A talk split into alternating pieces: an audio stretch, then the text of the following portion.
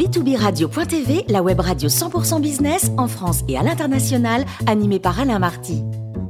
Bonjour à toutes et à tous, bienvenue à bord de B2B Radio.tv. Vous êtes 49 000 dirigeants d'entreprise abonnés à nos podcasts et on vous remercie d'être toujours plus nombreux à nous écouter chaque semaine. Aujourd'hui, nous retrouvons Philippe Araou, président d'honneur de l'Ordre des experts comptables et aujourd'hui consultant en transformation des entreprises. Bonjour Philippe. Bonjour Alain. Tout le monde parle aujourd'hui de la responsabilité sociétale des entreprises, la fameuse RSE. De quoi s'agit-il exactement? Oui, c'est vrai, RSE, RSE, on entend ça partout aujourd'hui. Alors, euh, l'acronyme RSE est passé de responsabilité sociale et environnementale, hein, le SE, à responsabilité sociétale des entreprises, ce qui est un, un concept plus large qui mérite une explication. Alors même si c'est très banal, je vais quand même rappeler qu'une entreprise n'est pas une, une, île isolée du reste du monde, perdue au milieu des mers lointaines. Une entreprise n'existe que par les relations qu'elle tisse avec l'environnement dans lequel elle se positionne, ce qui concerne son marché avec ses clients bien sûr, mais aussi ses fournisseurs pour ses approvisionnements, et puis sans oublier ses collaborateurs avec lesquels elle, elle organise son activité et bien d'autres encore. Ces différentes relations construisent ce que l'on peut appeler un microcosme ou même un biotope ou encore un, un écosystème, hein, pour faire référence à d'autres euh, termes que l'on connaît bien, c'est-à-dire un ensemble formé d'êtres vivants en interaction entre eux et avec leur environnement. L'objet de l'entreprise est ainsi de, de, mettre en œuvre ces interactions et de créer les relations les plus harmonieuses possibles avec chaque partie du tout dans le but de servir ses intérêts. Alors, Philippe, on comprend bien ce fonctionnement, mais pourquoi parler de responsabilité? Oh, pour une raison très simple. C'est une idée qui a germé il y a quelques années, mais qui ne fait que progresser dans les esprits. Euh, le but d'une entreprise ne peut pas ou ne peut plus se limiter à la seule recherche de son profit. Tout le monde s'accorde à dire qu'une entreprise a une responsabilité dans la société. On connaît la, notion de responsabilité en termes juridiques, hein, bien sûr, que, que ce soit au plan civil pour les dégâts causés ou au plan pénal pour le respect des obligations. Mais le concept est élargi à la place que peut tenir l'entreprise dans la société à son rôle, à ce que l'on va appeler sa mission. Cette mission est totalement libre. C'est celle que veut bien se donner l'entreprise elle-même. Le fait de se mettre sur un marché est un acte responsable et il est attendu aujourd'hui que les dirigeants accordent un soin particulier à cette responsabilité vis-à-vis de la société, d'où le nom de responsabilité sociétale. Mais alors là, c'est totalement effrayant. Ça voudrait dire que, que l'entreprise ne peut plus faire ce qu'elle veut. Bien sûr que non. Le, le, le modèle économique reste celui de la libre entreprise. Mais la liberté n'exonère pas de devoirs et d'obligations. Il y en a déjà beaucoup par les, les réglementations en tout genre. Et en voilà un nouveau, mais avec une nuance de taille. Nous sommes encore à une phase optionnelle, en tout cas pour la très grande majorité des entreprises, je veux parler des PME. Vous êtes libre de faire ou pas. Seuls les grands groupes sont frappés d'obligations légales en matière environnementale et sociale. Est-ce que ces obligations vont se généraliser petit à petit en abaissant les seuils vers des entreprises de plus petite taille? On peut légitimement le penser.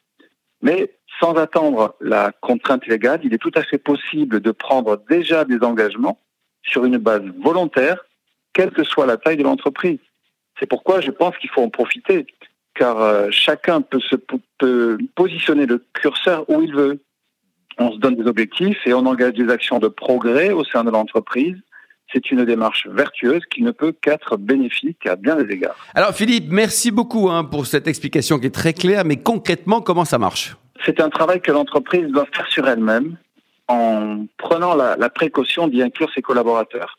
La première étape sera de définir cette mission que l'entreprise choisit en répondant à deux questions. Quel objet se donne-t-elle, au-delà de produire et vendre des biens ou des services? Et euh, quelle est son utilité dans la société? En essayant bien évidemment de se placer dans une démarche de développement durable, ce qui est le, but final de, la démarche. La notion de responsabilité demande simplement que tous les actes de l'entreprise soient responsables en s'assurant de leur impact sur la société, que ce soit en termes environnementaux ou sociaux. Si on aborde le sujet par le petit bout de la lorgnette, alors on va y voir des contraintes et une charge. Mais en le prenant de façon optimiste, avec de la conviction, alors on va y trouver une dynamique pour l'entreprise qui va générer une émulation en interne avec les équipes et en externe vis-à-vis -vis des parties prenantes, en commençant par les clients, notamment pour les activités, les activités de, de B2C. Philippe, vous avez cité plusieurs fois le terme de mission. Est-ce que vous faites référence aux entreprises à mission de la loi Pacte de Bruno Le Maire? En effet, nous disposons aujourd'hui euh, d'un cadre réglementaire avec la loi Pacte pour les entreprises à mission, même si je rappelle que nous sommes dans une démarche euh, volontaire et non contrainte. C'est une grande originalité de cette loi d'avoir insufflé une dynamique en exprimant la volonté du législateur avec la fourniture d'un cadre sans pour autant obliger les entreprises à s'y engager. Ce statut de société à mission est un label euh, avec une reconnaissance publique. Il demande une modification des statuts de la société qui prend ainsi un engagement public à respecter des critères sociaux et environnementaux. Le label nécessite cependant une certification par un organisme indépendant, un peu comme une certification ISO que l'on connaît bien. Il faut avouer que depuis la mise en application de cette loi, il n'y a qu'une centaine d'entreprises à ce jour qui se sont engagées en France, dont une majorité de PME, ce qui est quand même à souligner.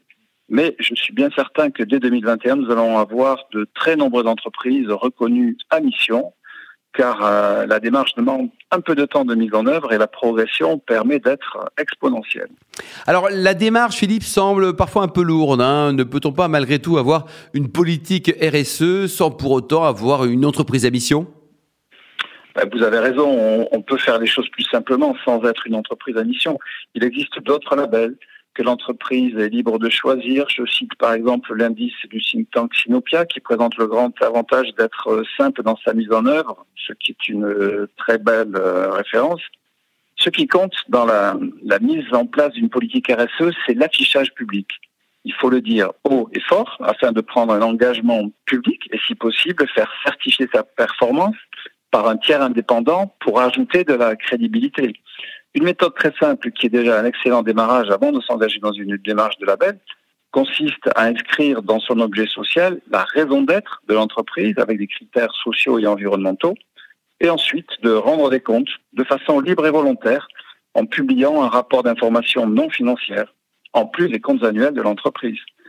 L'entreprise communique ainsi sur ses performances non financières et sur sa gouvernance. Toutes les entreprises s'engageaient de la sorte, ce serait déjà un changement énorme et en réalité, elles peuvent toutes le faire. Je suis convaincu que c'est l'avenir, car j'y vois un effet de levier extraordinaire pour faire évoluer la performance globale des entreprises. Merci beaucoup Philippe Araou pour ce billet d'humeur. Je rappelle que nous avons le plaisir de vous accueillir très régulièrement à bord de b2b radio.tv.